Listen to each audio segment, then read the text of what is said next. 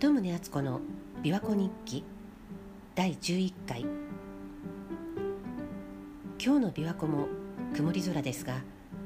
昨日より空は明るい感じ。毎朝庭にお物販を食べに来るスズメを観察するのが私の日課になっています。前回は沖ノ島での夢のような夏休みの話をしました。その後私は京都に引っ越して最初は全く予定になかった結婚出産をするわけですが子供が1歳を過ぎた頃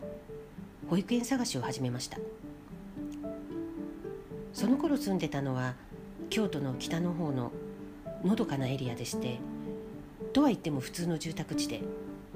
で近所の保育園を見学に行ったんですがなんかピンとこなかったんです。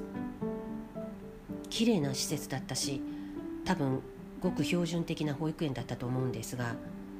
まあ、どっちにしても近くの保育園はどこもいっぱいですぐに入れる状態じゃなくってでそれで車で10分ほどのさらにのどかな地区の保育園を見に行ったら日本昔話というか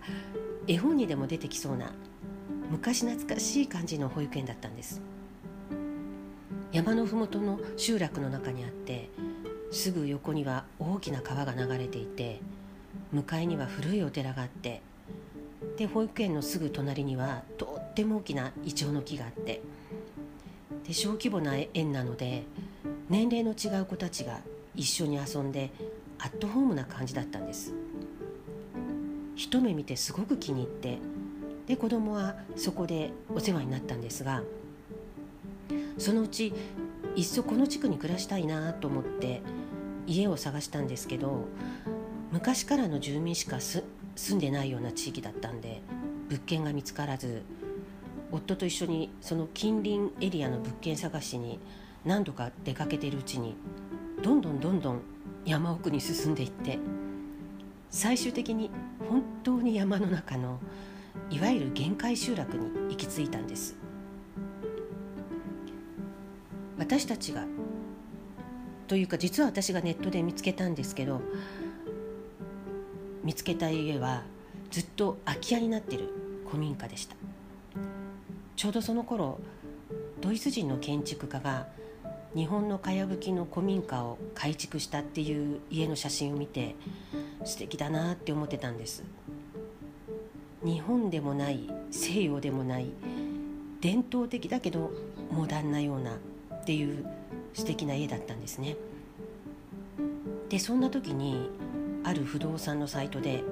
このボロボロの古民家を見つけたんです。でこれ改築して住めないかしらって夫に相談したら夫はなんとその家を知ってるって言うんです。私たちがまだ京都で家を探してた頃に夫はその限界集落出身の人からこんな家があるよって教えてもらって見に行ったんだそうですがあまりに山奥であまりにボロボロだったんで私が興味持たないだろうと思ってそのままにしてたんだそうです。でその後京都の友人が古民家の改築を手がけている若い建築家の方を知っていたのででその人にそのボロボロの家を見てもらったら大丈夫改築できるでしょうっていうことだったんででテレビのビフォーアフターじゃないですけど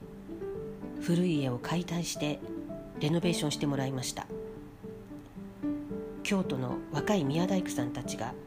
丁寧な仕事をしてくださってそれを私たちもたまに見学に行ってました。そこの集落は若い人がほとんどいなくて空き家とか、まあ、たまに帰ってくるけど普段は誰もいないという家が多くて住んでいる人も高齢者がほとんどでした。だから若い大工さんたちが毎日仕事に来るっていうんで近所のおばあさんたちは喜んでいたみたいです。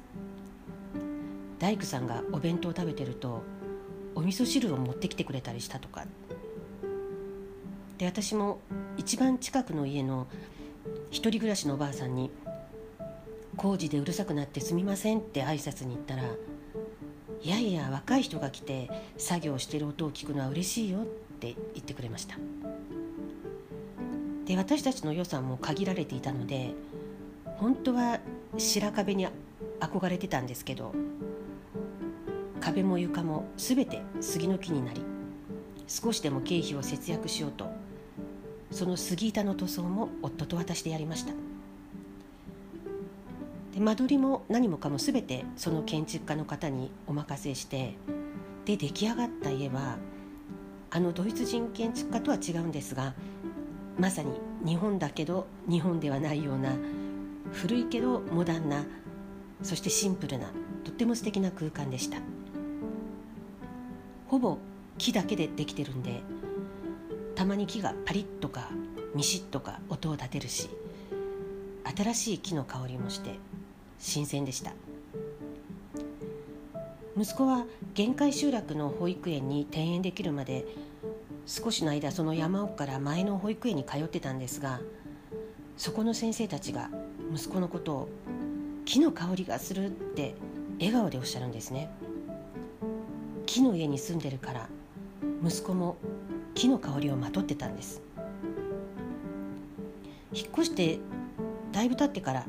東京の友達に手紙を出した時も